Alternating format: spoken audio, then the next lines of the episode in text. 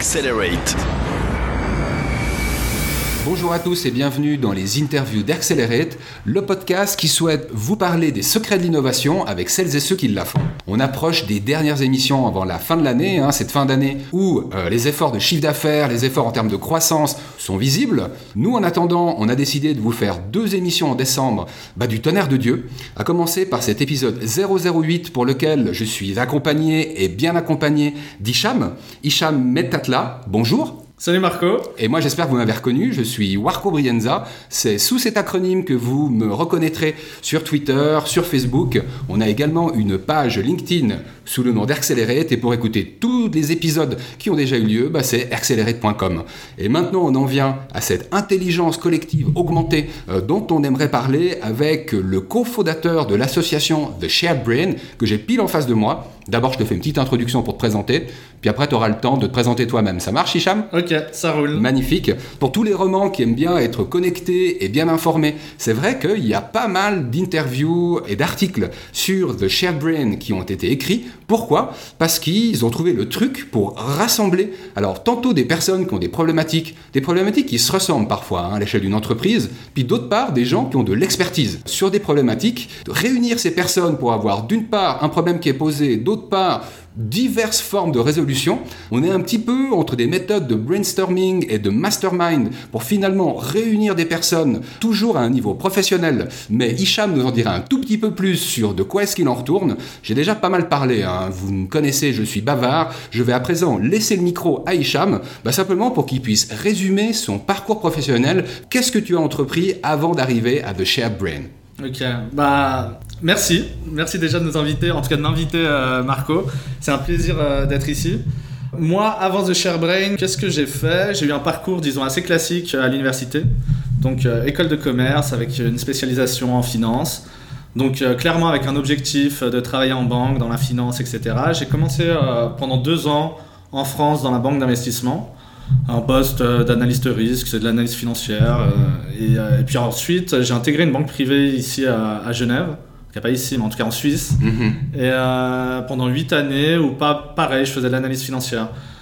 c'était un job qui m'avait qui m'avait assez plu au début. C'était assez intéressant, assez stimulant, assez. ouais, il y avait pas mal de challenges. Et euh, puis progressivement, bah, comme beaucoup de personnes qui, euh, qui, je pense, choisissent un métier non pas par, euh, par passion, mais plutôt par, par intérêt financier, je pense, que mhm. c'était, je pense que c'était ça. Bah, j'ai commencé par, par m'ennuyer, je me suis dit, bah, tiens, j'aimerais faire autre chose de ma vie, quelque chose qui, dans lequel je m'éclate plus, que je trouve plus, plus intéressant, que je me réalise plus en tout cas. Mhm. je me voyais pas faire 45 ans dans la, dans la banque, c'était certain. Et je me suis dit, bah, qu'est-ce que je sais faire? Euh, j'aimerais bien créer ma boîte. Je vais aller, je vais monter un projet qui est pas trop déconnant par rapport à, mon passé et, mes expériences. Euh, je vais faire une plateforme d'equity crowdfunding. Mhm. Donc euh, j'ai lancé ma plateforme, tout seul comme un grand. Ça c'était quand? En quelle année? En 2014. Ok. 2014. Et euh, bah, comme tout primo-entrepreneur, j'ai lu à peu près tous les bouquins de la bio d'Elon Musk, Steve Jobs, etc. Lire tous les articles sur toutes les startups qui réussissent. Et, finalement, on se, retrouve vite complexé parce qu'on a l'impression que tout le monde réussit tout, sauf nous. Qu'un simple emailing, c'est une galère sans nom pour, pour soi, alors que pour tout, tout le monde arrive à, tout faire. Hmm. En bon élève, j'ai networké. Euh, donc je connais à peu près tous les palaces de la Suisse romande, j'ai bu pas mal de cocktails, j'ai distribué pas mal de cartes de visite aussi. Et, euh, mais finalement, on se rend compte qu'on rencontre d'autres start qui pitchent aussi euh, leur, leur start-up. Finalement, on s'intéresse très peu à l'autre. Il y a très peu de choses qui ressortent de ça. Les cercles d'influence sont déjà formés, et puis c'est difficile de, de, rentrer dedans. Beaucoup de gens qui parlent et peu de gens qui écoutent. Ouais, exactement. C'est exactement ça. C'est exactement ça. Et finalement, tu passes des. Euh, ouais, tu, tu, tu, distribues des cartes, t'en récoltes aussi beaucoup, mais après, il se passe pas grand chose. Mm.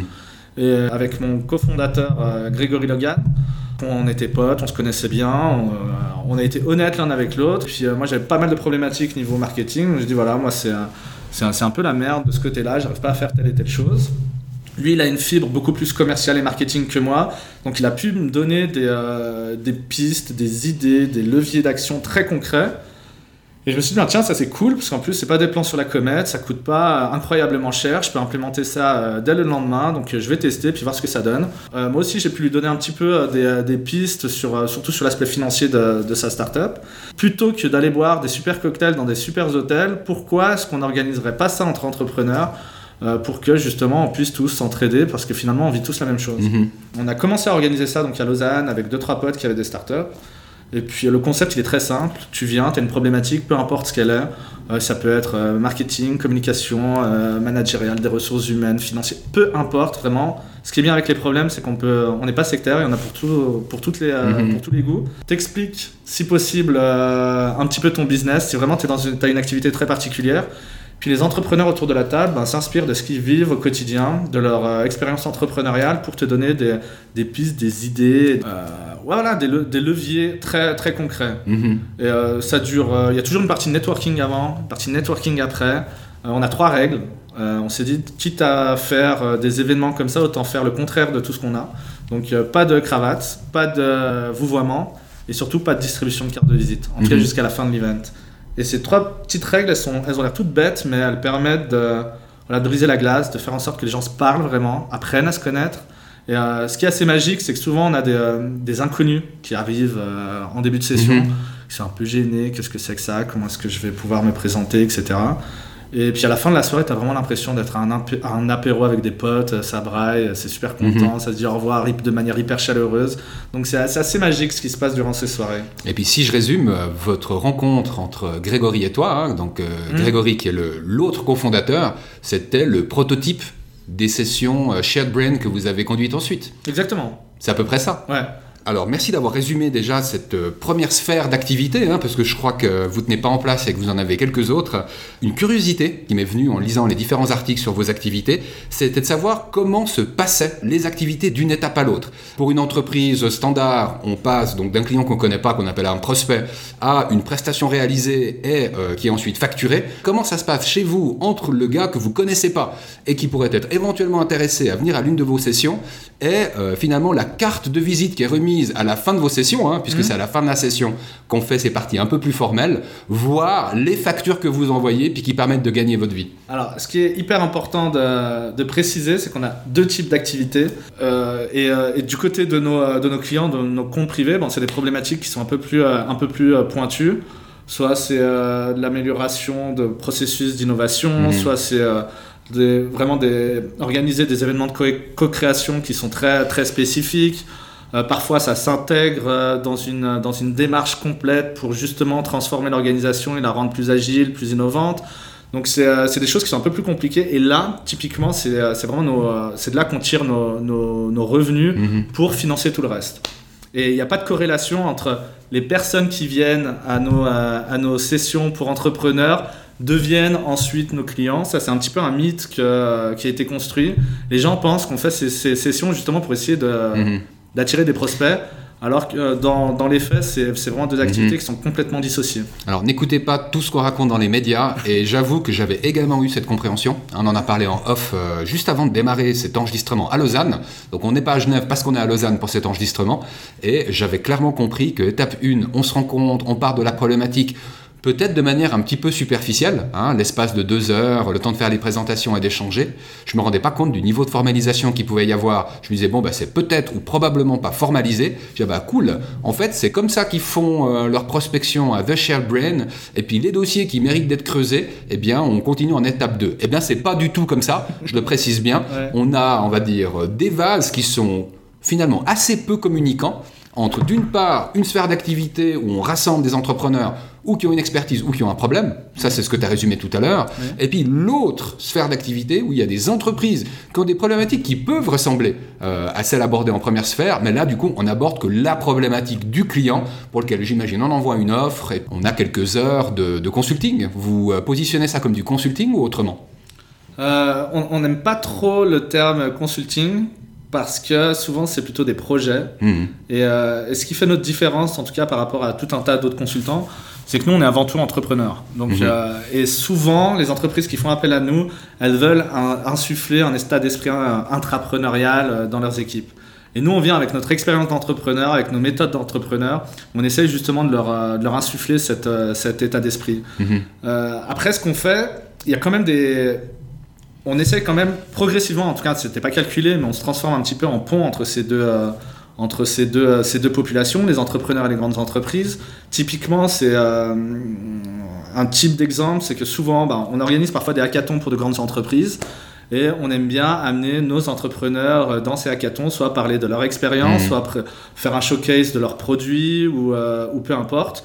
Pour les employés, c'est toujours hyper intéressant de voir que voilà, des, euh, des entrepreneurs sont partis de rien, arrivent à créer soit un robot, soit un drone, soit peu importe euh, le produit qui, euh, qui est en place. Puis ça apporte une vue, je pense, un peu complémentaire à ce qui se passe aux multinationales, pour prendre que cet exemple. Exactement. Et puis, euh, et puis ça donne aussi de la visibilité à nos entrepreneurs. Tous les services qu'on euh, qu'on a mis en place au sein de ShareBrain, ça vise à mettre en avant la communauté. Mhm. Donc lorsqu'on- lorsque l'on fait un workshop, il y en a certains qui sont dispensés par nous, mais la plupart du temps, on essaie de prendre un entrepreneur du réseau qui a une expertise spécifique pour qu'il puisse le dispenser auprès d'entrepreneurs du, euh, des autres entrepreneurs du réseau. Euh, pareil, quand on fait du speed consulting, c'est toujours des personnes du réseau qui présentent aux membres du réseau. Ce qu'on veut faire surtout, c'est créer euh, voilà, qu'il y ait du lien, que euh, l'écosystème euh, roman soit un peu plus mature, Mhm. qu'au lieu de se voir en tant que euh, juste simple concurrent, ben, qu'on qu'on- qu'on essaye plutôt de s'entraider. Donc il y a plein de choses qui se passent qui n'étaient pas du tout calculées. Mhm. On s'attendait pas à se transformer en réseau, mais dans les faits, c'est ce qui, ce qui se passe. Et, euh, et puis voilà, on, on voit aussi que les grosses entreprises souvent sont très fiers de trouver une start-up londonienne ou US qui fait tel et tel produit, alors que souvent à 20 km à l'EPFL, il y a déjà une start-up qui fait exactement la même chose. Mhm, mhm. Donc si on peut donner de la visibilité à toute cette communauté, c'est assez cool. Et pour revenir sur cette deuxième sphère d'activité, hein, Mhm. tu peux nous dire si c'est plutôt des startups, plutôt des multinationales, plutôt des PME J'imagine que c'est un petit peu de tout, mais je me demandais s'il y avait euh, une cible qui remportait euh, la première position. Donc tu parles des sessions publiques ou euh, Je parle des sessions privées.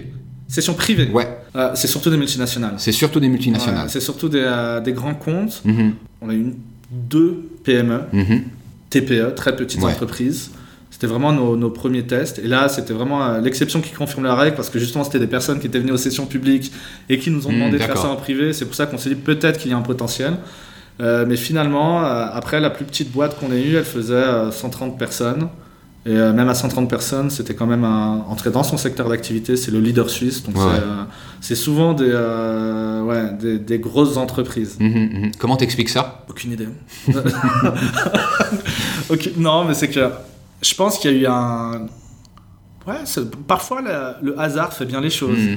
On s'est pas trop posé de questions.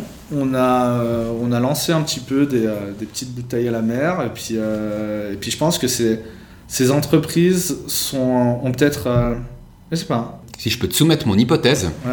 Euh, moi, ce que je pense, c'est que dans toutes les entreprises, on a à peu près euh, la tête dans le guidon, hein, parce qu'il y a beaucoup d'activités à gérer en parallèle. Par contre, dans les multinationales, on a d'une part, au niveau stratégique, accepté l'idée que l'innovation, c'est un vecteur de croissance. Ouais. Et donc, on a le discours euh, qui est déjà posé, genre, les gars, il va falloir innover. Puis d'autre part, en fait, je pense qu'il y a une partie de la structure qui permet d'accueillir, en fait, de l'innovation. C'est après le mindset, l'état d'esprit qu'ont les personnes à l'interne, qui est, je trouve, un gros, gros frein à l'innovation. Je, alors, je me permets de le dire, car j'ai eu plusieurs années en multinationale. Et si tu veux, on nous disait, et les gars du marketing, innover, on attend que ça. On avait même trois mois dans l'année. On avait un processus interne, où on rencontrait différentes personnes du département. C'était des moments, en fait, on se faisait démonter la moindre idée qu'on pouvait avoir qui sortait des sentiers battus. Et je te dis la vérité, il fallait qu'on emploie des agences qui disent à peu près la même chose que nous on disait à l'interne, mais qui venaient de l'externe, tu vois. T'as un super designer qui vient de Zurich, qui a fait deux heures de voyage pour venir jusqu'à Lausanne et te raconter des super histoires. hein. C'est-à-dire que moi j'ai adoré ça. Euh, le fait que ça vienne de l'externe avec cette forme de crédibilité fait que du coup ça incitait plus facilement à prendre cette direction-là. Ouais. Ça te parle quand je le dis ou euh, Euh, Nous, on le sent. On sent qu'on a un, un pouvoir qui est, euh, qui est assez énorme. On, Mhm. on en est assez surpris. Parce qu'on peut se permettre de dire tout un tas de choses. C'est généralement très bien pris. Et, euh, et la même personne à l'interne ne pourrait pas dire ce qu'on, Mhm. ne pourrait pas faire ce qu'on fait parce qu'il y aurait justement trop de, trop de freins, trop de, trop d'enjeux aussi internes. S'il me dit ça, c'est peut-être pour prendre ma place. Il y a aussi tous les, tous les jeux de Mhm. pouvoir qu'on peut Mhm. retrouver dans une, dans une entreprise. Et le fait d'être externe, justement, il n'y a pas cette crainte. mhm. Et, euh, et c'est pour ça qu'il y a certains changements, ils peuvent s'opérer que par, euh, l'aide d'une euh, d'une société qui vient justement mettre le nez dedans. Ça permet d'une part bah, justement d'être libre dans, toutes les, euh, dans le diagnostic qui sera dressé, dans les recommandations qui seront, qui seront à faire. Et, et puis surtout, ça permet aussi d'avoir une, une, vision un peu plus aérienne que les équipes qui butent souvent sur, les mêmes, sur les mêmes problèmes, mhm. qui, qu'on le veuille ou non, intègrent de manière consciente ou pas les différents freins qui sont liés à l'entreprise euh, et, si on veut être créatif, il faut justement pouvoir croire que tout est possible. Mhm. Je trouve très intéressant parce que tu me rappelles une conférence. Euh, j'ai oublié le nom du speaker, donc désolé, je vais vous mettre la frite sur un sujet intéressant pour, euh, pour rien. on va retrouver. en fait, c'est quelqu'un qui expliquait brillamment la différence entre innovation et créativité et qui expliquait qu'une entreprise comme Renault fait de l'innovation mais malheureusement sans créativité, c'est-à-dire que ça fait 50 ou 100 ans qu'ils font de la bagnole, et puis du coup ils pensent bagnole, et puis que la créativité en fait c'est euh, bah, penser en dehors de la bagnole pour revenir à cette bagnole si c'est euh, cette activité-là que tu fais depuis euh, X dizaines d'années. Et je faisais un amalgame entre créativité et innovation, je pense que c'est deux choses qui sont très liées. Pour faire de la bonne innovation, il faut de la créativité, mais après on peut être créatif et puis pas faire d'innovation non plus quoi. Tout à fait. Écoute, moi, le sentiment que j'ai maintenant que j'ai compris, j'ai mieux compris ce que vous faites, et donc attention, écoutez bien cette interview. J'ai l'impression que d'un côté, alors une bonne partie de la mission, je la vois dans le rassemblement de personnes qui sont opportunes hein, sur une problématique ou sur mm. un écosystème. Puis une fois qu'elles sont rassemblées, c'est la génération d'idées. Euh, tandis que en mode consulting, bah, j'entends, il y a une situation qui est posée, tu l'analyses, tu fais des recommandations. Nous, on se distingue toujours des consultants. Je connais très bien le monde du consulting. J'ai euh, ma femme qui était consultante. Et, euh, et euh, contrairement, euh, nous, ce qu'on on veut pas être la troisième béquille d'une entreprise sur, durant des, des, décennies ou des décennies. Ce qu'on veut, c'est intervenir sur une problématique, sur un projet déterminé, qu'on voit toujours un petit peu comme une, comme une start-up. C'est-à-dire qu'il y a son environnement, il y a des forces sur lesquelles le projet peut s'appuyer, il y a des faiblesses, il y a tout un environnement de contraintes. Et on essaye justement d'analyser ça. Notre but, c'est de faire en sorte que la société dans laquelle on intervient puisse apprendre de ça et ensuite transmettre, euh, exécute avec nous et transmettre ça à euh, aux différentes équipes. Bien. Et puis, euh, sans dévoiler de secrets professionnels, je me demandais si tu arrivais à nous lâcher comme ça trois problématiques que vous avez eu l'occasion de rencontrer, alors soit dans les sessions publiques, soit dans les sessions privées, histoire de comprendre bah, c'est quoi le genre de problématique avec laquelle on peut arriver face, au, face au team de The Shared Brain? Alors, euh, les trucs hyper classiques, en tout cas hyper classiques, hyper récurrents qu'on mhm. a euh, durant nos sessions, c'est euh, comment est-ce que je peux acquérir des nouveaux clients ou users? Mhm. Donc, clients pour les business qui sont un peu plus traditionnels, users mhm. pour, pour, pour les SaaS, plateformes, etc. Et puis souvent, les, les gars ben, ont lu tout ce qu'il faut sur le growth hacking, etc., toutes les différentes méthodologies, en tout cas techniques utilisées par telle ou telle startup.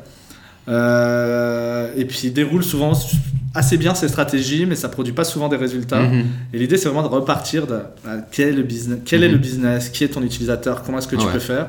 Puis là, on a des idées qui sont assez folles, parce que tout le monde s'inspire un petit peu de ce qu'il a fait, essaye de donner des trucs auxquels euh, l'entrepreneur n'a mhm. jamais, n'a jamais pensé. Mais c'est ultra concret en l'occurrence. C'est hyper concret, c'est vraiment concret. Puis il y en a beaucoup qui ont créé des marketplaces, donc euh, ils peuvent aussi orienter chez telle ou telle personne s'ils ont besoin de, de telle ou telle prestation. Euh, ouais, ouais, on a beaucoup aussi de, crash test. J'ai une idée de, business. Je commence à bosser dessus, j'ai une petite maquette, etc. Mhm. Qu'est-ce que vous en pensez? Euh, En gros, la communauté The ShareBrain devient un petit peu les, les, premiers mhm. bêta-testeurs ou alpha-testeurs de, de, l'application. Et puis les gars, ils y vont franco. C'est du vrai feedback. Mhm. on n'est pas là pour, pour ménager l'entrepreneur. Donc il reçoit des choses bien brut euh, en direct, mais généralement ça les aide vachement. Et euh, hein, cette bonne vieille expression, c'est pas encore la situation inspirante, hein, elle arrive dans quelques minutes, loin des yeux, loin du cœur. Donc j'imagine hein, cette belle atmosphère qu'il peut y avoir lors d'une session publique, j'imagine le même genre d'atmosphère entre collègues euh, dans le cadre d'une session privée. Comment on arrive à entretenir ce sentiment de communauté qui, qui, qui, facilite la génération d'innovation et le succès? Comment est-ce que vous faites pour maintenir euh, la communauté ensemble une fois qu'on euh, s'est quitté et qu'on s'est remis ses cartes de visite et qu'on s'est salué? Pour le moment, très honnêtement, on est. Euh, bon, on maintient le lien par de la communication, que ce soit des newsletters, que ce soit la communication sur les réseaux sociaux, etc. C'est vrai qu'on n'avait pas trop de soucis l'année passée parce qu'on était un peu hyper actifs on faisait euh, un à deux événements par semaine. Donc on était hyper, euh, hyper actifs et hyper présents. Et finalement, les, euh, les, membres de notre communauté venaient assez mhm. régulièrement à, nos, à, nos, événements. On arrivait à garder le lien, sachant que toutes les personnes qui sont venues à nos, à nos soirées, on les connaît. On a échangé avec elles, souvent on reste en lien avec elles, soit par email, soit sur d'autres problématiques. On va boire des cafés avec mhm. eux assez fréquemment. Donc il y a un lien qui est, qui, est, qui est, hmm. fait comme ça, mais je veux dire que... Les events, c'est des temps forts finalement. C'est des temps forts où il y a une communication autour, où les mecs ils peuvent venir ou pas, ou peut-être que vous avez un petit post autour de la thématique, on se tient au courant même quand on n'est pas là. Donc c'est assez intéressant, ouais. C'est finalement des petits moyens de proximité qui génèrent un lien qui se poursuit, quoi. Ouais. Et puis on est, on n'avait pas une, bon, on a quand même une bonne communauté. On a en Suisse romande à peu près 600 entrepreneurs. Mhm mais c'est pas non plus euh, voilà c'est pas des milliers de personnes donc hmm. on arrive à garder le lien les gens viennent un petit peu quand, quand ils veulent euh, très bien, euh, merci pour ces compléments et pour ceux qui voudraient en savoir un peu plus. Voilà, donc je me posterai quelques articles, hein, comme ça vous aurez également mes références. Est-ce que vous avez un site qui est à jour? Je pose la question parce que souvent les start eh ben, ils ont des tas de trucs à jour, mais pas forcément leur site. Ouais, bah, c'est un problème de riche, c'est plutôt bon signe généralement. Euh, vu qu'on n'est pas une application, c'est pas trop euh, dommageable, mais c'est vrai que sur le site, les gens verront surtout notre activité pour les entrepreneurs. Il y a très peu de choses qui sont mentionnées euh, sur ce qu'on fait avec, avec les grandes entreprises. Mais on espère euh, avoir un petit peu plus de temps en cette fin d'année. On espère que ce sera un peu plus calme. On s'était dit la même chose euh, l'été, mais finalement mm. c'était un, été complètement fou. Donc euh, ouais, on espère mettre à jour ça pour, pour le début de l'année prochaine. J'en connais qui vont se faire crier dessus parce qu'au lieu de couper la bûche, ils sont en train de faire des briefings. Ouais. Hein en tout cas, merci pour ces explications parce que on peut s'imaginer au sein d'Accelerate qu'elles euh, intéressent beaucoup de monde. Et puis, euh, au-delà de l'aspect professionnel, hein, euh, on peut continuer à inspirer. Et j'avais envie qu'on aborde bah, la citation que tu nous as donnée. Je te laisse le mot. Ouais, voilà. C'est vraiment une, une, une, citation plutôt que je mets dans tous mes PowerPoint de début de hackathon pour vraiment inciter les gens à, ne pas se prendre la tête, à s'amuser pour justement être créatif. Et c'est une, une, citation d'Einstein qui dit euh, Creativity is intelligence having fun. La créativité, c'est l'intelligence qui s'amuse. Je crois que quand on s'amuse, on voit simplement pas le temps passer, puis on est complètement nous-mêmes. Et moi, c'est ça qui me plaît, c'est de me dire waouh, en fait, on peut tout avoir en même temps. On peut avoir le maximum de fun, euh, du coup, ça veut dire avoir le maximum d'implication de la part d'une personne. Et puis, du coup, c'est être le maximum soi-même dans cette situation. Exactement. Donc, euh, ça paraît contradictoire. Euh, genre, on se dit non, non, non, non.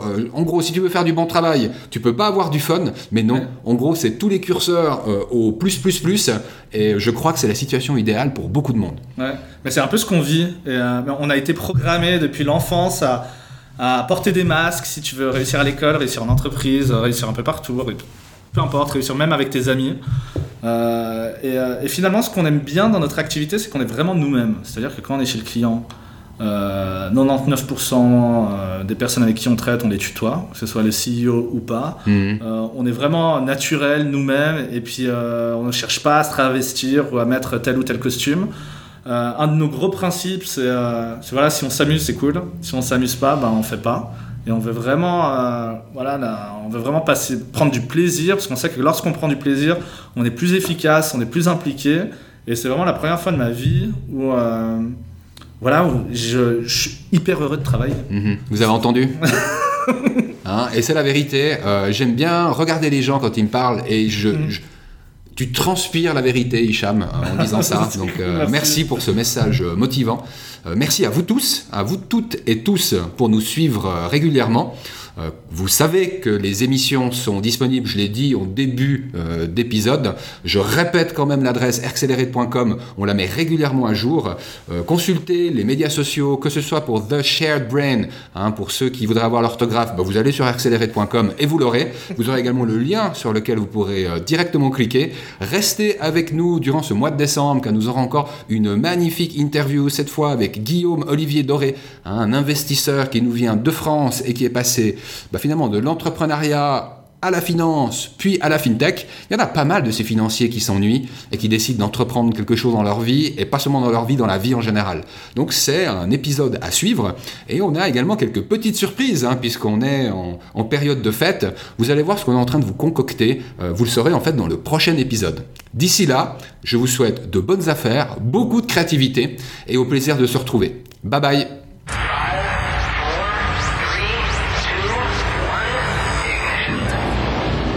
Accelerate.